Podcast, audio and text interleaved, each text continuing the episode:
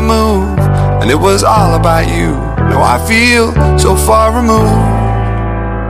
You are the one thing in my way. You are the one thing in my way. You are the one thing in my way.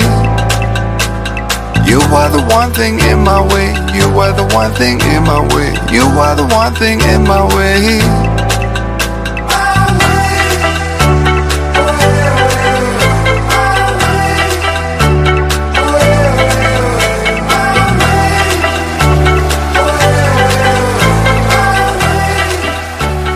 Buenas noches. Otro jueves más.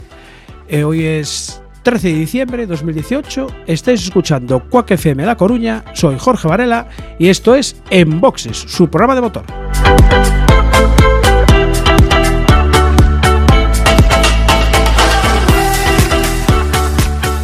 Ya saben, ajusten los respaldos de sus asientos, abroches el cinturón, bajen los seguros, cierren las ventanillas, enciendan el aparato de radio de su coche, lo ponen en la memoria número 6, que es donde nos tienen sintonizados en el 103.4 FM, y ahí estamos.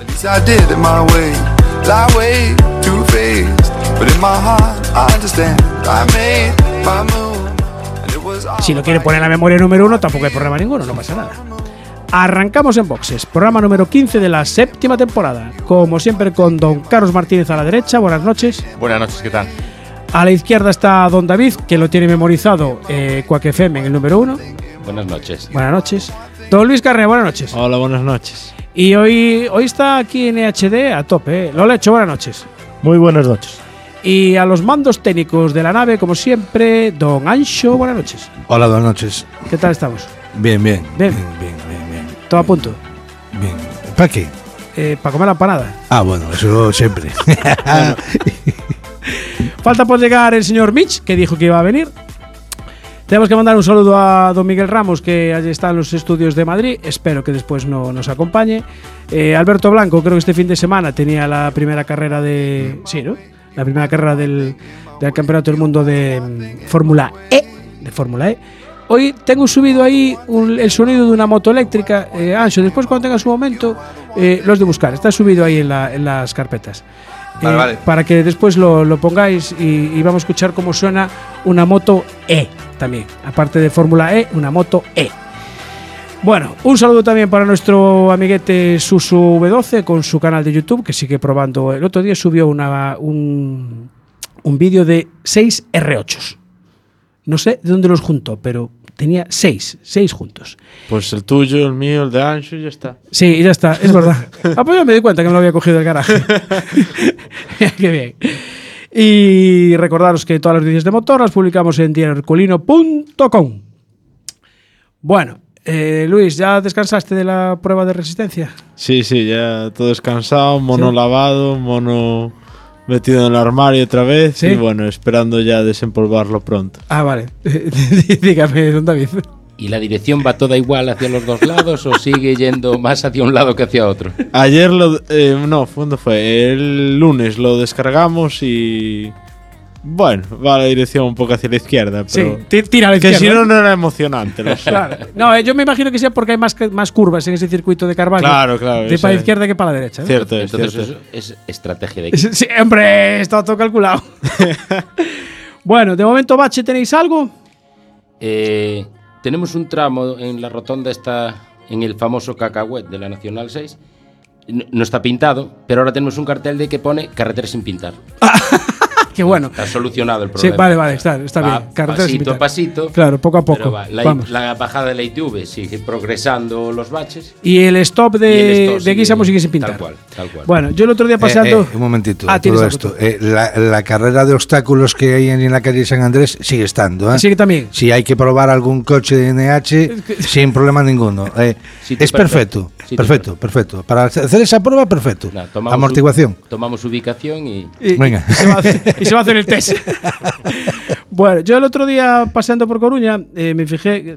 Pasa que no apunté el nombre de la calle, es que además es un- una calle que tiene poca circulación peatonal.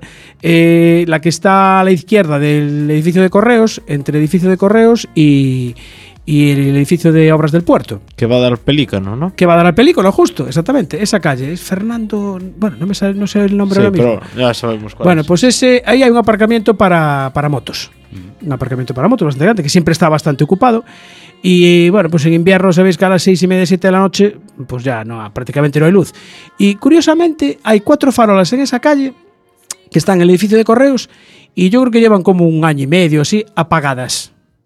O sea, un montón de motos allí aparcadas y una zona pues con poco tránsito peatonal y justo esas farolas están apagadas. Y me pregunto ahorro- yo, ¿por qué? Ahorro energético. Exacto. Ya, pero si ahora las hay de LED, que ya no consumen Pero es nada. igual, es igual, porque las últimas que han montado aquí en Mato Grande de, de LED son bien feas. Yo no sé quién le ha gustado, O sea, porque sí, aún encima llevan ni una semana puesta y ya están oxidadas. son de buena calidad. Por eso te son de digo. buena calidad. Bueno, eh, ya que hablamos de motos, casualmente, eh, adelante, pase que faltan los dos, los dos componentes que faltaban. Viene Mitch y, bueno, Mitch nos presentará a quien nos invita hoy. Eh, ponte ahí, aunque sea con los lechos, siéntate ahí en esa silla y, y compartís micrófono entre los dos. No, podéis compartir, que no hay problema ninguno. No pasa nada. Bueno, como, estamos, como os decía, estamos hablando de motos. Eh, hace unos días hubo una manifestación en Barcelona porque tienen, pues a los moteros los tienen crucificados. Y, y este domingo 16 hay una manifestación también motera en Madrid. Y una de las personas que organiza pues es eh, Juan Carlos Toribio, que le conocéis de otras veces que le hemos, hemos hablado con él. Eh, Juan Carlos, buenas noches. Hola, buenas noches, compañeros. ¿Qué tal? Eh, día 16 por la mañana, ¿no? He dicho bien. Día, sí, día 16 a las 11 de la mañana en Ciudad Universitaria. 11 de la mañana, 10 y media, puede ir llegando la gente que ya estamos por allí. Y, eh, y no saldremos hasta las 12, 12 y cuarto e iniciaremos la, la salida. Bien. Eh, el motivo de la manifestación, importante. Bueno, al, al final ya sabéis que estamos recibiendo un ataque constante a- al mundo de la moto por parte de las administraciones públicas, especialmente de los ayuntamientos, Sí. también por otros, ¿no? Pero especialmente por los ayuntamientos en lo relativo a eh, prohibirnos ya circular por determinadas zonas. ¿eh? ¿Os acordáis aquellas viejas señales de tráfico que se ponían, concretamente era la 104, quiero recordar, que se ponía para evitar que se entrara y te decía, desde las 10 de la noche a las 7 de la mañana no podrán circular motos. Sí. Era para, para que no hicieran ruido por medio de la calle, vamos, como si los coches no hicieran ruido. ¿no? Pues, pues ahora volvemos a lo mismo, a la carga, pero porque contaminamos. No, no han tenido ni idea no tienen ni idea de que una moto tarda mucho menos en llegar a un punto concreto que, que cualquier otro vehículo, ¿no? que además no tienen ni idea ni saben cómo resolver el problema de la movilidad individual. Además no tienen ni idea ni saben cómo resolver si incorporamos el, el vehículo eléctrico y la movilidad eléctrica, se- vamos, se nos hunde, se nos hunde España en cuatro días. Vamos, es que, es que un edificio no lo soporta, es que son bobadas, es que estamos hablando de bobadas constantemente. Entonces los ayuntamientos han puesto a hacer bobadas en el mundo de la moto y a destrozar el mundo de la moto. Dígame, métase usted con, con- con otros si, si quiere, pero en nuestro mundo déjelos, déjelo en paz, ¿no? Porque no tiene ni razón ni lógica. Y a todo esto, no solo en las limitaciones, por ejemplo, de lo que hacemos en Madrid, de, de la limitación de acceso a la almendra, Sí, bueno, eso ya a- es. Madrid Central, ¿verdad? Sí. Esta barbaridad que nos están prohibiendo entrar ahí, sino que además, pues eh, tampoco tienen ni idea cómo son nuestros accidentes de tráfico, ¿no? Entonces, ante esto que no tienen ni idea cómo son nuestros accidentes de tráfico, pues le proponemos una mesa técnica para trabajar todos estos aspectos de los cuales no tienen ni idea, repito. Eh, ¿Qué tal fue la, la manifestación en Barcelona? Porque me parece que por las imágenes que yo vi, mm, multitudinaria, ¿no? Sí, bueno, la manifestación eh, superaba las 5.000 las 5.000 motos, con diferencia, pero eh, en lo que fue la convocatoria fue muy bien, Sí. el, el grito fue lanzado, pero luego es que em, empieza a haber determinadas dificultades en, en expresar, en, en disfrutar de nuestro derecho de manifestación, ¿no? Y llega un momento donde los- la propia Guardia Urbana empieza a dividir la manifestación en varios trozos, ¿no? Y, ade- y además, a partir de que se iba quedando un trozo desplazado, pues quedaba desconvocada para ellos. Por lo tanto, determinados ciudadanos no pudieron disfrutar de ese derecho de manifestación que viene protegido por ley, ¿no?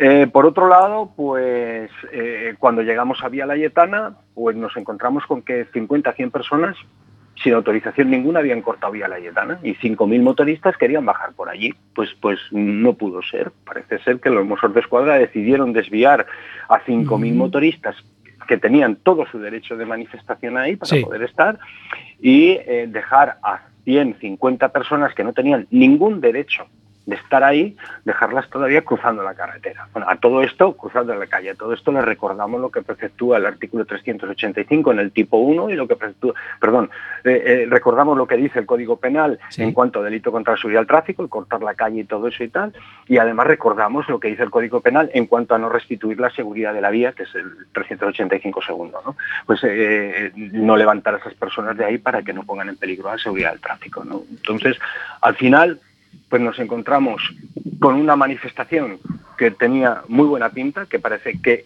eh, dimos un do de pecho importante, Sí. rendimos homenaje a nuestros caídos, pero nos encontramos con un derecho de manifestación pues violado por la administración pública. Por lo tanto, vamos a convocar una nueva mucho más dura y en este caso no nos conformamos con que eh, se nos diga por un lado o por otro, no, no, es que queremos nuestro derecho de manifestación y queremos que se respete nuestro derecho ciudadano como motoristas de manifestación, porque si encima de perjudicarnos con lo que están haciendo, nos perjudican también en un derecho fundamental que, que viene regulado en la Constitución española, pues el cabreo es mayor. ¿no? O sea que hubo ahí un, un boicot por parte de alguien.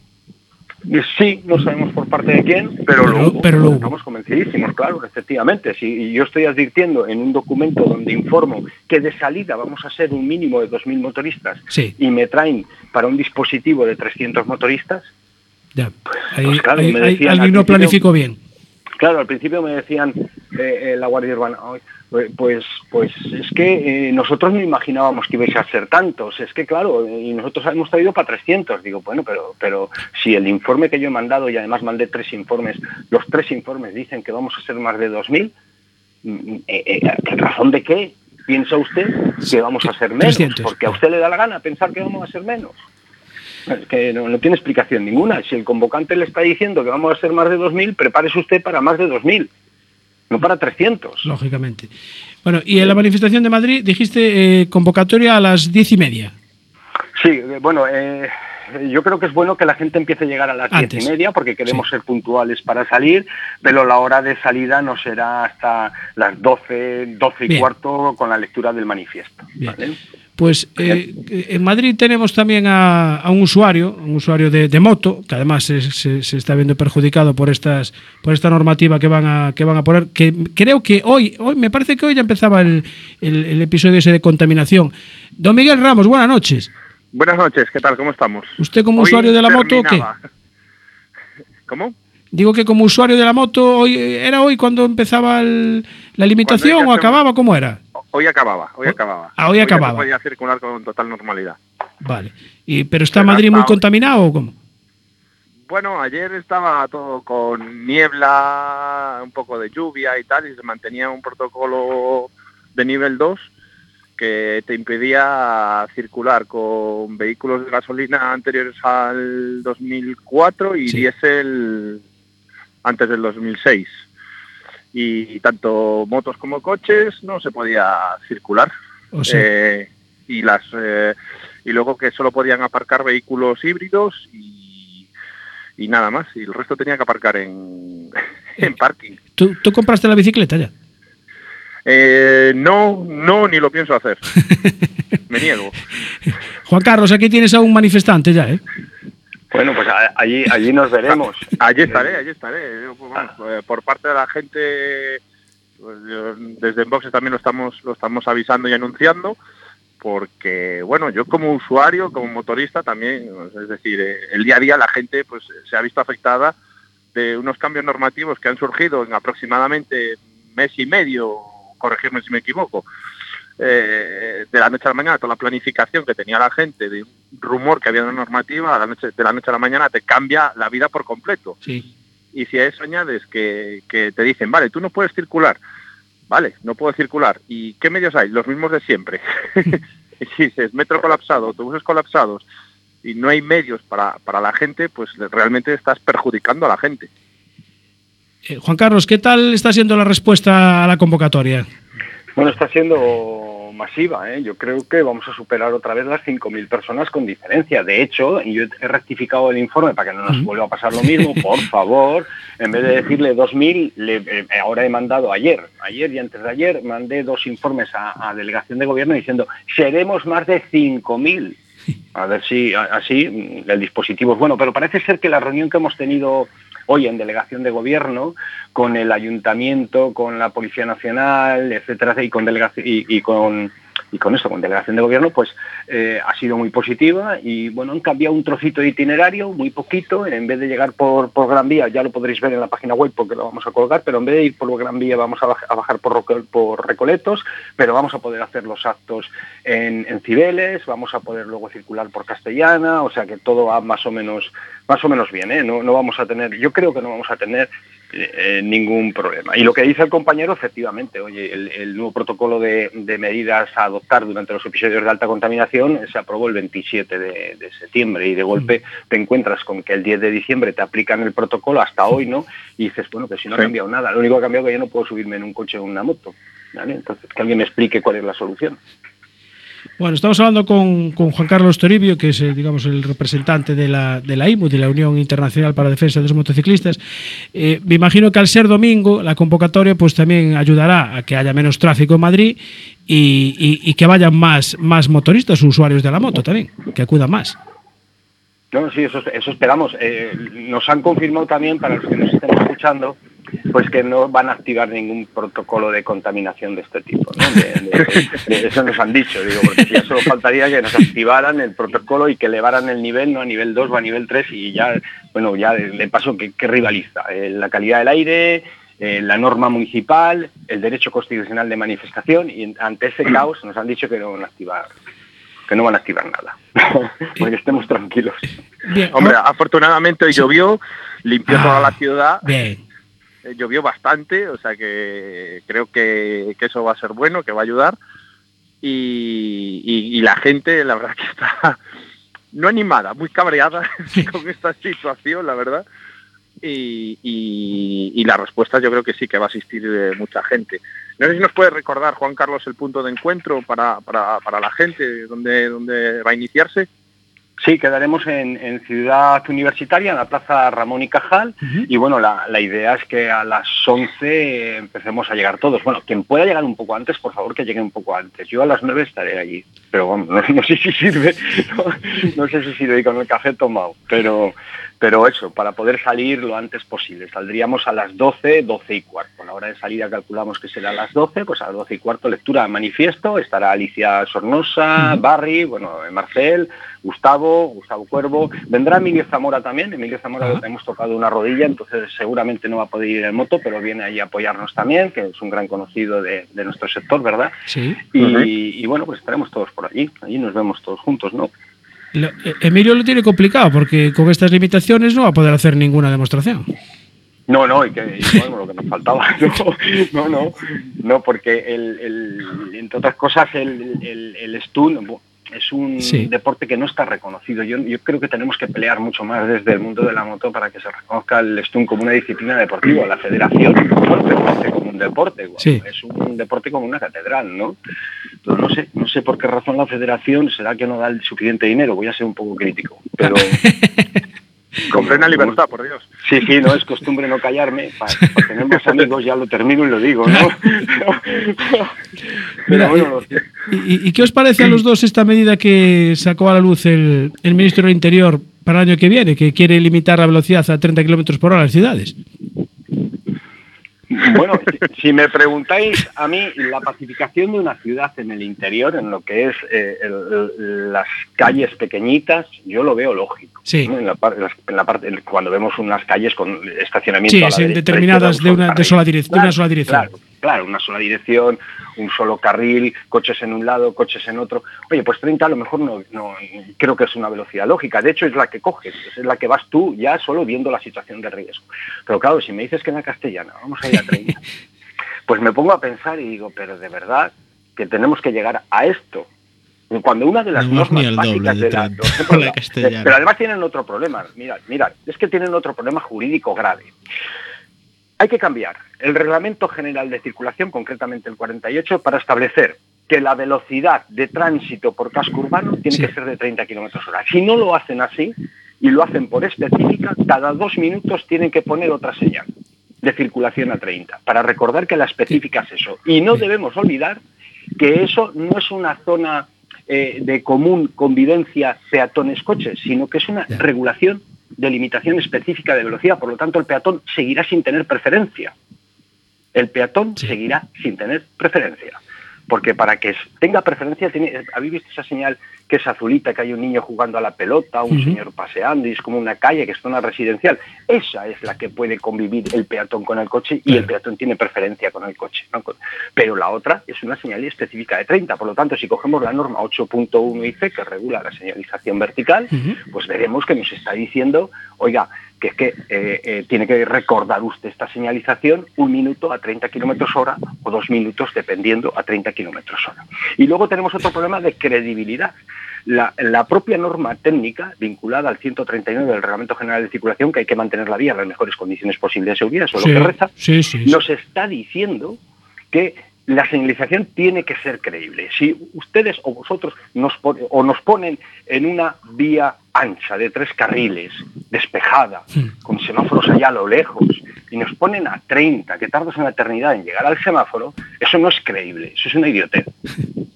Y lo dice la norma, dice usted es idiota, lo dice la norma. Si te la norma, dice si usted hace eso es idiota. Por favor, no es un insulto, que se coja la raíz y con Ya, ya. de- de idiota. Bueno, Miguel, eh, Yo ahí coincido plenamente. Es que a, a- a 30 kilómetros hora es ir en segunda, despacito. eh, Y contaminando. eh, ah, ahí contaminando, es que, es que volvemos a lo mismo. O sea, ¿cuándo contamina un vehículo más? Eh, cuando va en marchas cortas y a revoluciones altas. Exacto. Entonces tú le metes segunda a 30, bueno, que un vehículo puede ir a unas 2.000 revoluciones aproximadamente, y en ese momento pues está contaminando.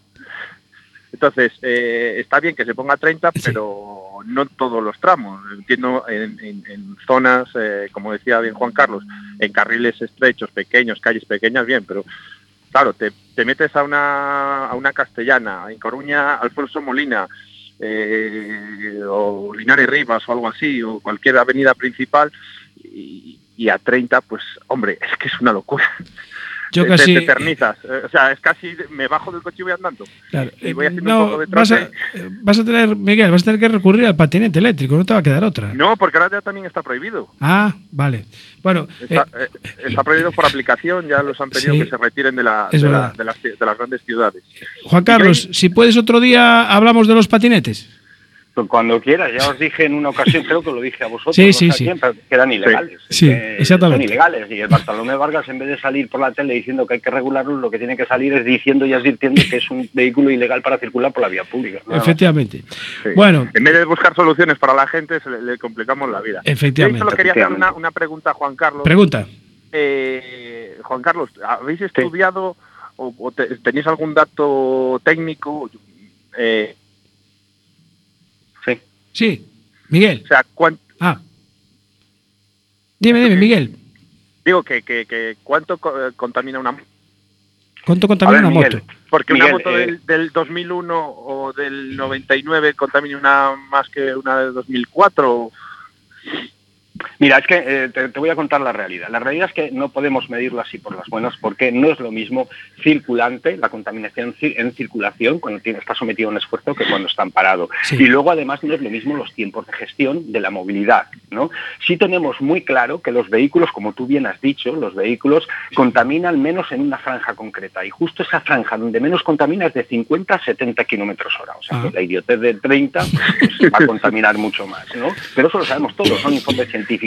Pero en la valoración y evaluación de las motos nunca se ha tenido en cuenta el tiempo de funcionamiento de ese motor, ni siquiera en cuanto al beneficio en crisis energética, ¿no? en el apoyo del consumo energético, en la reducción del consumo energético. Por lo tanto, ahí es donde estamos trabajando en esa investigación. Cuando tengamos resultados os los contaremos. Hicimos en el aeropuerto de Teruel el año pasado una investigación muy chula de PM5, PM10 y, y- y- y NOx pero no podemos comunicarla porque está en manos de la Universidad de Zaragoza. Entonces, hasta que no salga, eran dos vehículos diésel y una moto, una Triumph, una 800, que monitorizamos. Pero no podemos contar todavía nada porque hasta que los compañeros de la universidad nos saquen, no podemos nosotros abrir el pico. Bien, vale, pues Claro. Y ahí daría otro matiz también, es que eh, se nos está calificando los vehículos por una pegatina, por un año de fabricación, cuando tú puedes tener un vehículo del 2007 que, pues yo qué sé, Dacia, Logan o cualquier para hacernos una idea de un vehículo, no por meterme con esa marca ni en concreto, pero que tú no le estás haciendo un mantenimiento correcto y ese coche pues puede estar contaminando más que un vehículo del 2000 o el 2001 que la persona que lo tiene lo mantiene perfectamente con sus revisiones y, y en buen funcionamiento que igual no está contaminando más. Lo lógico además- sería Sí, sí. individualmente. Sí, es que además tenemos otro problema añadido, lo que estáis contando, que es muy interesante, que eh, eh, tú, por ejemplo, aquí en España, en Alemania sí lo podemos hacer y en otros países lo podemos hacer, pero si yo quiero hacer una modificación a mi vehículo para reducir esas emisiones que a través de, pues, de unos sistemas de, de gases, de escape, De de gases, de sí. gases, etcétera, etcétera, que podemos hacer, que, que te cuestan 200, 300 euros. Oye, en Alemania lo pasas por la ITV, te la Sí. aprueban con un certificado de taller y con la homologación de- del sistema. Y ya está solucionado. Aquí tienes unos problemas tremendos si quieres hacer eso. Y a lo mejor podemos pasar de un etiquetado pues de un color al amarillito, o podemos pasar al otro, ¿no? Entonces, al final, ni siquiera industria nos facilita, y digo porque esto es una cuestión del Ministerio de Industria y además sería una reforma también que habría que implementar en el Real Decreto 2822 del año 98, en el Reglamento General de Vehículos, Sí. pero eh, eh, y en el de reformas de importancia, pero sería algo sencillito de hacer y sería facilitar, o sea, como bien apuntaba Miguel, o creo que era Miguel el que lo decía, Sí, darle sí. soluciones al ciudadano, ¿no? Entonces, esto No es darle problemas. soluciones parciales al ciudadano, pero por lo menos darle algo al ciudadano, no lo dejes ahí diciendo que se acaba de gastar 20.000 euros en algo que no puede usar y pagando un impuesto de circulación en toda regla. O sea, ¿Para qué pago el impuesto de circulación? ¿Para que no me dejes circular? Claro. Esto es cachondeo. Efectivamente. Al final parece cachondeo. ¿Cuál es la queja de la gente? Yo paso mi ITV, yo pago mi impuesto de circulación y no me dejan circular. Eh, ¿Soluciones para el ciudadano? Ninguna. Ninguna. Todas. Nada, veniros para Coruña, que de momento se puede circular, que aquí llueve. Claro, pero- sí, Jorge, pero es que el problema, ¿por qué nos estamos poniendo tan críticos con el tema de Madrid Ya, y por ya. qué lo estamos siguiendo? Porque en cuanto se abra la veda aquí con Madrid, luego se va a replicar al resto de las ciudades. Exactamente. Entonces, aquí va, se va a producir el precedente.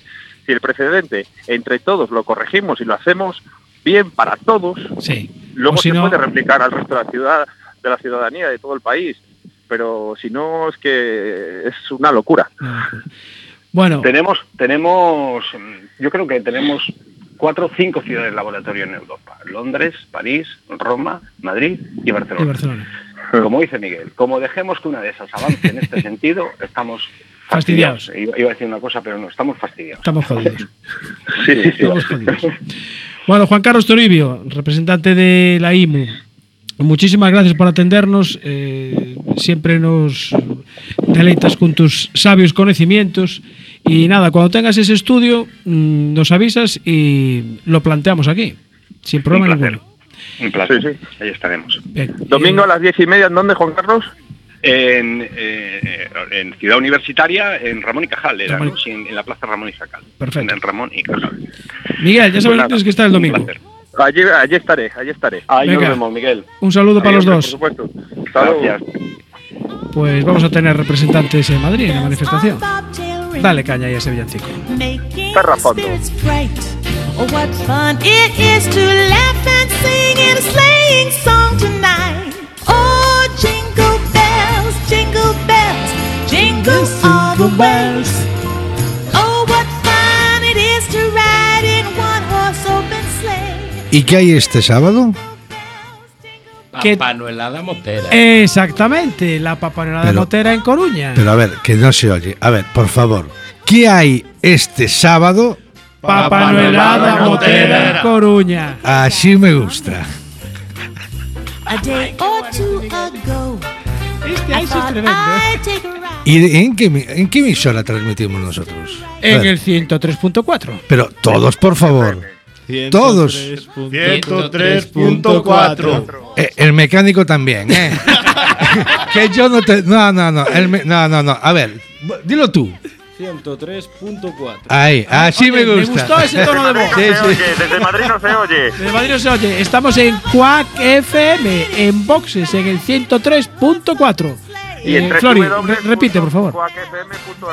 En el 103.4. Ahí está. Así me gusta.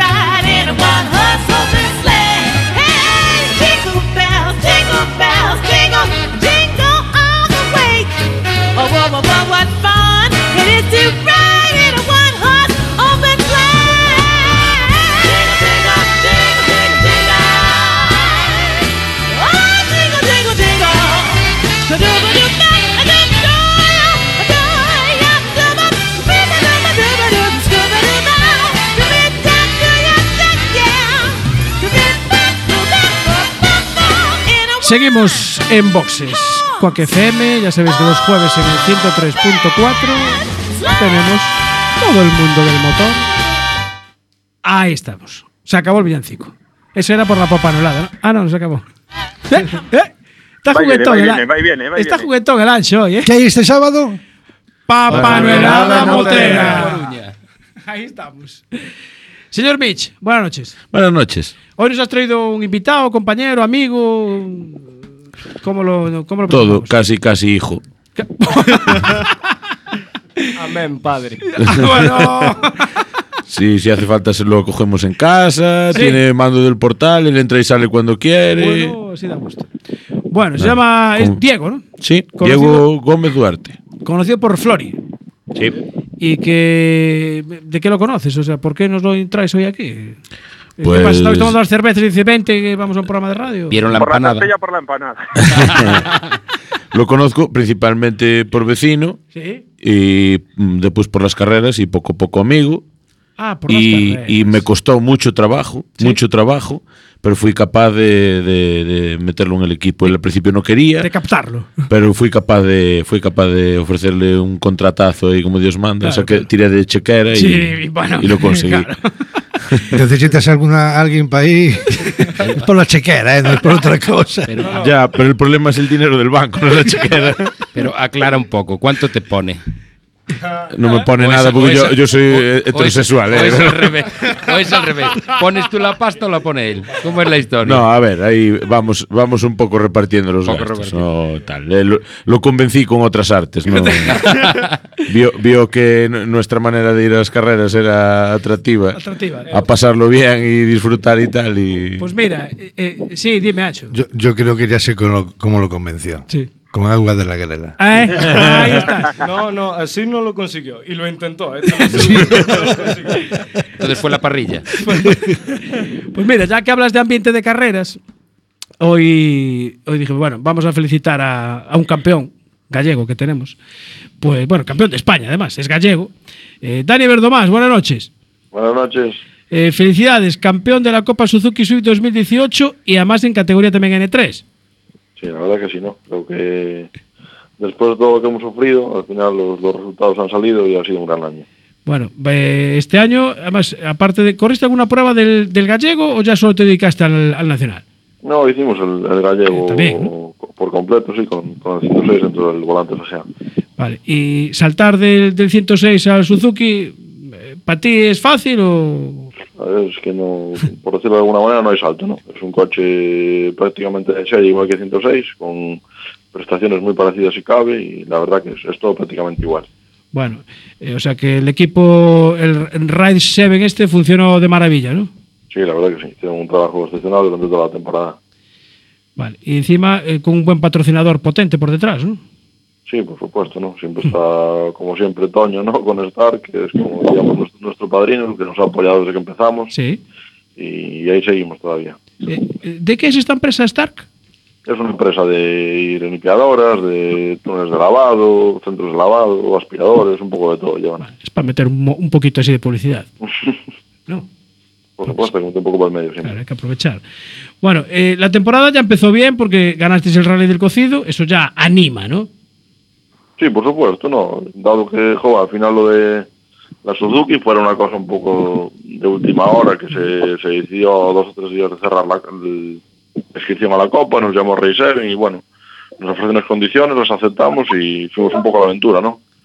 La verdad que llegamos a la LIN prácticamente sin haber probado el coche, lo que probamos en el Shakedown y después de lo que había sido para nosotros el, el 2016, ¿no? Un año en que, joa, pues nos costó hacer algún crono decente durante Sí. todo el año, llegamos a liderar algún rally a final de temporada, pero el ritmo era altísimo y no contábamos con que quizás no habíamos visto nuestra progresión realmente, ¿sabes? Y al llegar a la Suzuki Alin sí que nos dimos de cuenta, joder, pues que las cosas habían cambiado un poco, ¿no? Que teníamos ritmo y sabíamos que influía un poco pues estar en Galicia y conocer el terreno, pero que seríamos un- unos rivales durante todo el año.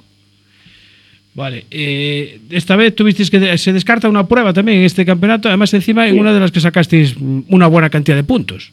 Sí, la verdad que sí, no, al no haber tenido ningún abandono, el, el peor resultado de, de toda la temporada fue un segundo y era nos hacía un poco la puñeta quitar ese resultado, ¿no? Mucho más cómodo era quitar un cero o haber Sí. tenido un fallo o lo que fuese, pero bueno, fue así. Eh, importante es también haber acabado todas las carreras con, con buenos resultados. Bueno, eh, mañana te vas a Madrid, ¿no? A recoger el premio. Sí, mañana tenemos gala de la Federación Española y de, de Suzuki. Vale. Ti- ¿Tienes ya la, la camisa planchada y el traje todo preparado? Sí, sí, todo por supuesto, ¿Sí? siempre. ¿Vas, vas a ir... el- ¿Qué vas? Todo, todo último hora como siempre, pero no va a llegar. Estás en ello ahora con la plancha, ¿no? No, mira, cuando me llamaste llevaba como 15 minutos peleándome con un tutorial de YouTube para conseguir hacer un nudo una corbata. Pero te lo hago yo, coño. Me cago en la mar. Pero hay unos que llevan gomita por atrás. No, le, le va, le va a dar más chollo peinarse que vestirse. Eh, Mitch te quiere mucho. Sí, no, yo también, yo también. bueno, oye, y a todo esto, enhorabuena también por su campeonato de la FGA. Sí, la verdad que sí. eh, un pouco putada, por llamarlo de alguna manera, ¿no? Pues con, con cinco o seis victorias en, en, ocho carreras por un abandono, por una rotura mecánica, sí. es un, bueno, nos pero, crea pero... un poco de desánimo y a, nos crea un poco de desánimo ya a mitad de temporada. Pero al final pues, teníamos un poco la, la Suzuki para compensar ¿no? y, y seguir teniendo ganas de luchar Y aún así, lo que tú dices, Mitch, fue un, pues un, un buen año y en el que hemos estado todo el año ahí delante peleando y hemos aprendido y disfrutado como siempre, que es lo importante. Pero bueno, tu- tuvo que ser divertido medirte con una persona como Cagueo. Sí, la verdad que sí, ¿no? Cuando, tanto con Cajeado como con Freddy o, o con Rico, cuando la rivalidad es muy grande y sabes que con un pequeño fallo puedes perder un rally, pues yo que sé, al final la hace que sea una cosa entretenida, ¿no? Que te haga pues, estar en tu sitio mentalmente, siempre a un, a un ritmo alto y intentar demostrar pues que intentas ser mejor, por lo menos, ¿no? Está bien. Eh, te tenemos que preguntar, ¿planes para el 2019? ¿Ya, sabe- ¿Ya tienes algo ya? O? Estamos barajando un poco, sí. La opción principal mm, complicada a día de hoy, ¿vale? Eh, valoramos el desafío en su día, el desa- desafío Peyote Ibérica, Sí. pero bueno, estamos un poco más decantados por dar el, el salto directamente a un 4x4, a un N5, y vamos a intentarlo, pero no, no lo tenemos nada de cara por ahora. Mm, Bueno, ya el salto ya sería. ¿Y un N5 en el gallego, en nacional? No, en el- la, la idea es correr el Campeonato de España dentro de la, de la Copa N5 Roberto Méndez. Ah, sí. Esa copa que hay ahora Sí. nueva. Bueno, eh, pues. un poco atractiva, digamos, ¿no? Es un buen coche, un 4x4, un coche que va a ser rápido, que nos va a ayudar a seguir aprendiendo y, bueno, encima la Copa tiene buenos premios, al final hay que buscar una Copa o algo para poderte ir nacional o a un sitio con tanto presupuesto. No, no nos podemos permitir salir a correr y que puede pasar que no recibas nada a cambio, pero no podemos salir a correr todo el año y no, no conseguir ningún premio. Dani, cuando hablas de, de que es difícil ahora, entiendo que gran parte será el tema del presupuesto económico que supone correr esa Gran parte categoría. no, el, el 102%, El 100%, ¿no? ¿no? es el problema, sí, siempre es ese. Está claro que después por cuestiones de trabajo, de tiempo, sí hay que amoldarse, pero bueno, al final sí sabes cómo es, si consigues el presupuesto, con, con la ilusión y las ganas consigues hacer el resto después. Bueno, ¿qué, ¿qué tal va el trabajo allí en la grela? Bien, la verdad que bien, gracias ¿Sí? a Dios es lo más importante de todo, ¿no? Y desde dos años que llevamos aquí, pues la verdad que el taller de trabajo todos los días y súper contento. Sí, yo cada vez que paso por allí intento ir a saludarte, pero aquello está lleno de coches. Sí, gracias a Dios salen, salen los coches por la puerta durante todo el día. Bueno, pues nada, eh, prepara la maleta. Eh, ah, espera, que eh, David quiere preguntarte algo. Sí. O Eh, Diego, perdón, Dani, Diego. No, preguntarte no. Quería darte las gracias a ti y a tu equipo por el rally Botafumeiro que hicimos la asistencia conjunta. Y si no llega a ser por vosotros, no cambiamos esa caja de cambios en 50 minutos y no salimos al siguiente tramo. Y oficialmente de nuestro equipo, muchas gracias. Muchas gracias. No os preocupéis que, como dice el otro, sin joder no quedaréis, ¿no? Nada, tú ves, ya ves, encima de, eh, de, de darte las gracias, tú siempre hay. Sí, bitch. Flori, yo sabía que esta le íbamos a pagar. bueno, estás pendiente de cobrar entonces, ¿eh, Dani? Sí, ahí ando, ahí ando. Bueno, vas a seguir con el mismo copiloto, ¿no? Con David Rivero. Sí, en principio eso es una cosa que no cambiaremos. Hacéis buena pareja, con lo cual. Vamos, vamos a gusto, que es lo importante, tenemos confianza uno con el otro, y estamos bien compenetrados y para qué cambiar, ¿no? Es un poco de lío para él venir todo el rato desde Canarias, pero Sí, un poquito. bueno, son, son cosas, ¿no? Claro. Bueno, Mitch, eh, ¿le recomendamos algún peinado a, a, a Dani para mañana o que siga con el mismo? No, no, que siga con el mismo. Eh, Creo que es lo, lo que más hace todo, todo el mundo, recomendando el peinado, el peinado todos los santos días. Ese, ese, ese golpe de, de- de Ese cuello toque. hacia la derecha, Sí, eso, sí. es lo que, eso es lo que le da el encanto. Fue, fue lo que me enamoró, me enamoró de él. Dani, que duermas Bueno. bien, buen viaje mañana a Madrid y, y nada. Salud allí, por allí, a, a todo el mundo. Muchas gracias a todos. Un Venga, abrazo. gracias, Un un abrazo. Chao, Chao. chao. Bueno, da gusto. Hay, hay un lote de campeones. Tengo aquí una lista para ir llamando gente que, que, bueno, impresionante. Eh, ¿Estás poniendo el burrito sabanero? ¡Ey! ¿Y esto por qué es? ¿Por Porque ¿Qué hay el sábado? tenemos la Papá Noelada Motera de Coruña? Bien, bien, bien. Se, se os ve bien, ¿eh?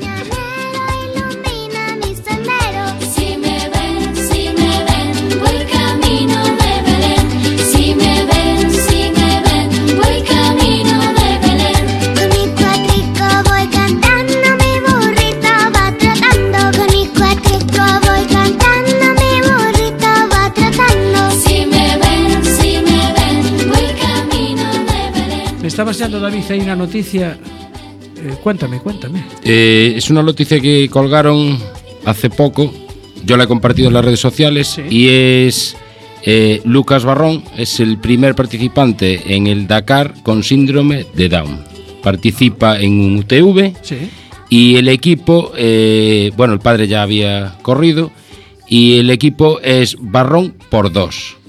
O sea, estaremos muy pendientes de ellos y de su seguimiento a través de, de lo que vayan colgando, eh, a ver cómo, cómo les va. ¿Cómo La verdad va? que da gusto ver noticias De este tipo. de este tipo y esta gente, a ver, puede dar mucho de sí. Bien, está bien. Bueno, eh, tenemos que felicitar a una persona.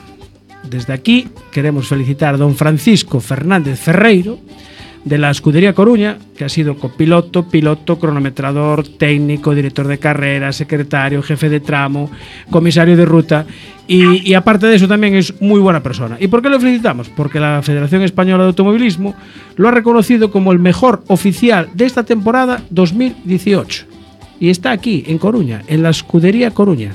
Eh, le saludamos el otro día en Arteixo, que estaba allí ejerciendo de, de comisario, y desde aquí, pues desde Enboxes, felicidades, Fran. Vamos a decírselo todos al grupo. Fran, Felicidades. Hoy, hoy estáis, estáis, Estamos, estáis inspirados hoy, ¿eh? Apúrate mi burrito, vamos a ver a Jesús. Con mi burrito Bueno, eh, es que no me, no, es que no me dejes descansar. Oye, Ancho, ¿y qué, y qué música vas a poner para lo del domingo? ven, Libertad, libertad, libertad. Bueno, eh, recordamos que esta semana además eh, hay campaña de la DGT, eh, campaña de alcoholemia, alcohol y drogas. Van a hacer eh, 20.000 pruebas diarias. Eso está muy bien, que hagan pruebas de esas, no que escondan los radares por ahí en las esquinas.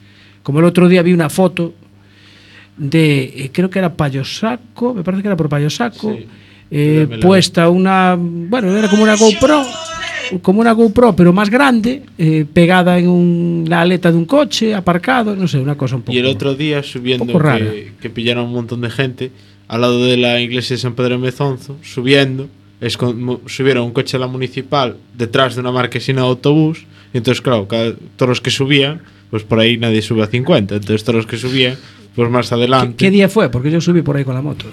No te preocupes, te lo avisan. ¿eh? Ah, te lo avisan. Ya te, di- te dicen el día, la hora, la velocidad. Ya sale, cara la foto, pero ¿Y os son- imagináis subir esa cuesta a 30? A 30. Yo lo veo, ¿eh? Lo veo. Lo estoy viendo ahora. Casi me bajo de la moto y voy andando. Y le digo, sube, tú solita. Bueno, Pues tendrías que subir en primera casi, ¿eh? vamos que nos quedamos sin tiempo, Miguel. Eh, nos vamos, eh, David, nos vamos a Narón. Sí, sí, sí. ¿Con quién vamos a hablar hoy? con Juanma de Aldeastín. Eh, Juanma, ¿está el teléfono ya? Sí, señor. Estoy aquí. Ay, qué voz de cansado tienes, Meu.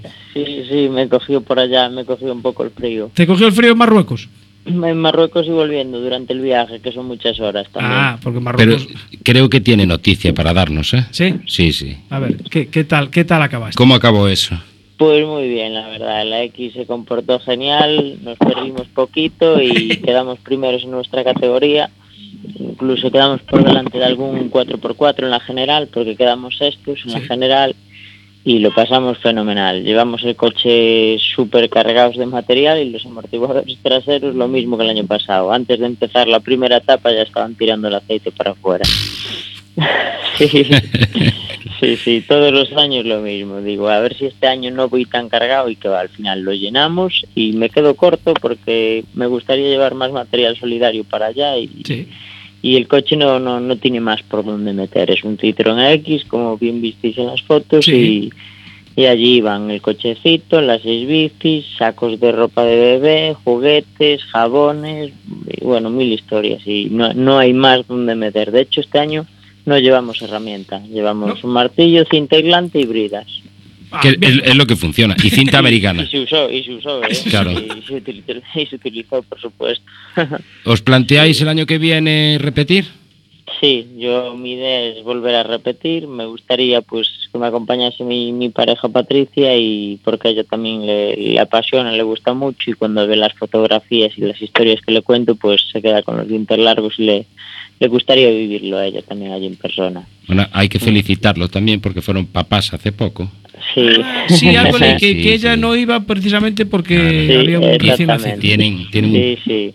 tienen ahí un pitufín. Sí, pequeñico. sí. Bueno, sí, sí. Entonces, para el año que viene, doble amortiguación en el eje trasero. Eh, no te vas a pensar que no lo pensé meter doble doble amortiguador. Sí, señor, es muy buena idea eso. Está, estaría bien. Tendría que hacer ahí un arreglillo y, y listo para cargar. La X se comportó muy, muy bien. Es una mecánica muy sencilla. Es, es, es una mecánica de los años pues 80 y pico y la verdad que le puede meter mano cualquiera. Nos dio problema la bomba de la gasolina por problemas de, de contenido con agua y luego en el tapón de la gasolina nos teníamos la junta rota y nos entró mucho polvo. Entonces el depósito también se llenó de mucho mucho polvillo. Aunque llevábamos tres filtros de gasolina eh, se fue se fue metiendo polvo y hubo que limpiar el carburador varias veces y bueno aún así acabamos la- las etapas a duras penas pero las acabamos muy bien, que por la, por la arena el coche se comportaba fenomenal, fenomenal, de verdad que, que iba increíble el coche por la arena. ¿Hay algún vídeo ahí que ibais a los piques con los 4x4? Sí, tenemos, nosotros tenemos la velocidad limitada, al ser un rally solidario, lo tenemos limitada a 70, se puede adelantar a 84 y ahí íbamos al- a la par, pero luego llegaban las dunas y la X no se quedaba atrás. eh. De hecho, había quien quedaba enterrado y con- bajaba del coche para ver cómo iba trepando la X por, por las dunas. Era, era una pasada, era súper divertido. Bueno, hay Muy, que muy tener en cuenta que 70 en ese tipo de pistas Ya es velocidad. ya es, Sí, ya es andar. sí. Es, es, es, es velocidad. es- sí, sí. Y, y Juanma, una, son una muy- pregunta. sí. Eh, ¿En Roberto era la primera vez que iba? Sí, sí, sí. El primer día estaba así un poquito nervioso porque no sabía muy bien, pero que va, se desenvolvió muy bien Roberto. Empezó a interpretar bien las la hoja de ruta y la verdad que nos salió fantástico. La etapa nocturna nos perdimos. Íbamos con un turismo, fuimos el único turismo que consiguió acabar la etapa nocturna, es una etapa aproximadamente 10 horas y había mucha piedra, había arena, había zanjas y, y se sorprendieron los 4x4 cuando llegó el día, cuando salió el sol, nos vieron, nos vieron más o menos en cabeza. Y vosotros aquí, pues nosotros aquí llegamos como pudimos. Y, y luego ya nos fuimos encontrando con otros, luego nos perdimos, nos volvimos a encontrar, pero al final acabamos. La verdad que quedamos muy contentos porque no contábamos ni acabar esa etapa, era una etapa muy dura, con gasolina justa, llevamos el jerrycan lleno, pero acabamos justitos de combustible. Con un par de bolsas de mandarina arreglamos para comer durante todo el día y, y bien, fenomenal. Sí, Una sí. maravilla de alimentación. Y la dieta, hicimos purificación. Sí, limpieza, ¿no? Bueno, o sea que el año que viene ya, ya estamos pensando, ¿no? En la próxima. Sí, sí, sí. De hecho, yo estoy mirando que incluso no esperaba al, al invernal, al de diciembre, y miraba ir en primavera al de. Bueno, el de primavera, pero creo que vamos a esperar al, al invierno, el del año que viene. Y la verdad que tengo muchas engancha. Como me dijo un día David, Marruecos engancha y tiene toda la razón del mundo. En Marruecos engancha. Bueno, y- y- pero que y te- dejas a Roberto en tierra entonces. Mm, Yo ya miré. ¿O lo dejas con el niño? Alguien te tiene que cuidar el niño, ¿no? A Roberto hay que animarlo, que mire también un, un bólido para, Ah, para vale, volver. vale, sí, sí. De hecho, a Roberto le gustaban los 4x4, hombre. En un 4x4 vas como un señor. Vas allá arriba, los baches, la arena, es, es otro mundo. En un turismo es mucha más aventura, mucha más reparación, muchos más nervios. Es, en un turismo lo vives mucho más. Sí, sí, es más, más complicadillo, pero a mí me gusta mucho más, es más aventura. Bueno, Juanma, pues nada, cuando tengas el proyecto el año que viene, eh, si te acaso te vienes por aquí un día para conocerte personalmente. Sí, encantado. ¿Traes a Roberto? Que, que encantado, sí, Eh, sin problema ninguno. El AX no hace falta que lo traigas. Que seguro que respirar. aguantaría, pero déjalo que respire. Sí, sí, espero malo será que no aguante. Después de llevar 5.000 kilómetros Sí. al lombo, malo No será tiene que problema. no aguante. Está ahí. Bueno, Juanma, muchísimas gracias y por atendernos y eso, y suerte para allá para el año que viene. A vosotros. Venga, dale un abrazo a muy Roberto. grande. Venga, será dado. Venga, Un abrazo, Juanma. Chao. Una pregunta. ¿Qué hay este sábado? Papá Noelada Motera en Coruña. Yo creo que tenía que soltarlo Miguel solo, ¿eh? Sí, va a ser se nos mejor. queda ahí un poco. A ver, a ver que lo diga el de Madrid. A A ver, ver, el de Madrid. el de la capital. ¿Y qué tenemos este sábado? Venga, dale, dale. Noelada Motera. No, no, no. Todo Miguel, Venga, todo todo Miguel. Miguel, todo Miguel. Vale, vale, yo lo hago, venga, va. Venga. Manuelada Motera en Coruña. Bueno, os voy a decir la hora, porque no estamos diciendo la hora y es importante. Sería el detalle, el punto de reunión también. Exactamente. Bueno, pues a las 4 de la tarde, todo el mundo concentrado en la esplanada del Burgo, donde se pone el circo y todo eso, allí al lado del, del paraguas del Burgo. Que, por cierto, lo de circo le viene perfecto el tema. Porque Sí, va a haber un circo. va a haber un circo allí, pero impresionante. Y vamos a dar una vuelta hasta Coruña. Nosotros vamos a estar en el grupo de tráfico. Vamos a estar muy bien comunicados gracias a las radios que nos ha facilitado aquí en HD Adventure. ¿eh? Y nada, Qué las- los de eh, son unos fenómenos. eh. Se han incorporado, que tú te fijas, se han incorporado el programa. eh, ahora ya vienen dos. Antes venía uno, ahora ya vienen dos. eh. Y cuidado, y, y cuidado, no te metas con ellos que. Te revientan. Bueno, hoy han traído dos empanadas. eh. ¿Vinieron los dos? Una cada uno. Una cada uno, claro. Oye, me han comentado que el día 29 o algo así tienen como una rutita por ahí con los todoterrenos. Sí. El día 30. El día 30 tenemos la ruta de fin de año. Eh, Te fijas, fin de año, hacen ruta en fin de año. Pero antes No, tenéis el, el 29 es, ¿no? El en 29, perdón, el 29. El 29, el- Este, estamos enterados en Madrid. Sí, sí, yo creo que te pasan información ahí. privilegiada. Sí, sí. Pero sí. antes tenéis otra, ¿no? Sí. Hoy podemos hablar de mi libro. ¿no? Venga, va. Eh, dos minutos, tienes dos minutos. ¿Trajiste tortilla? No, trajimos empanada, Trajo trajimos empanada. Ah, bueno. Y agua de la grela. Eh, nada, este fin de semana nosotros no podemos asistir a la Papanoelada Ujú. con vosotros desde primera hora. Sí. Trataremos de incorporarnos más tarde porque el sábado tenemos la, segunda ruta de la Liga de Navegación. Bien. Entonces, esta segunda tira hacia la zona de Mesón del Viento. Ah, cambiáis. sí, cambiamos de... Son sitios nuevos, ya os iremos contando, ya están las inscripciones cerradas. No sé ahora mismo el número de vehículos que hay, pero creo que hay sobre unos 13, 14 coches. No lo sé exactamente porque quien lo lleva es Santi. Y bueno, el sábado por la mañana, tempranito, ya tiene que estar los vehículos en la ubicación que ya les dimos, porque ya los hacemos navegar hasta el sitio. Ah, o sea, no hay, Sí, sí, hay- que hay vayan un punto de calentando. reunión. No, no, que vayan calentando GPS ya para llegar al sitio. Pero Si se puede decir café- el punto de reunión. ya? No, no, ¿Puedes tienen la las ubicación. coordenadas? ¿Puedes decir las coordenadas? eh, las coordenadas sí, te las paso ya ahora en un momento, porque aparte las colgó hace Santi en un Hace nada. hace nada. Ah, y- O sea que le dais una coordenada para que lleguen hasta allí. Sí, sí, O sea, ya sí, se lo complicáis desde el principio. Claro, hay que Joder, complicarlo desde el principio. Diego, tú te apuntarías a unha historia destas? Sí, sí, sí, sin ningún tipo de problema. Oye, así da gusto, ¿eh, Mitch? A, a tope, a tope. Eh, está Tú te- preparado para lo que sea. Para lo que haga Tú, tú porque no le preguntaste nada todavía, pero, pero el tío está preparado Bueno, para lo que eh, haga tú falta. estás en asistencia, porque yo te vi el otro día en Carballo, allí dirigiendo todo, muy bien, orde- muy bien coordinado. La verdad que eh, la gente que había alrededor, yo creo que molestábamos más de lo que ayudábamos. No, no, estamos muy pendientes de que hubiera comida, que es muy importante, la bebida fría y eso también eso sí. cuenta. Yo- Ahora- agua de la grela. Sí, sí, el tema coche-coche y salir corriendo, yo no lo veía. No sabía si, si ir o quedarte. Claro, no, yo estaba muy bien sentado y ahora venía la, la banda por detrás y gritaban coche-coche, Coche, coche, yo coche, salía corriendo y al final era broma, así que no... Bueno, eso fue solo una vez, ¿vale? Pero, eh, Miguel, tenías que ver la caja de herramientas que bajaron allí, macho.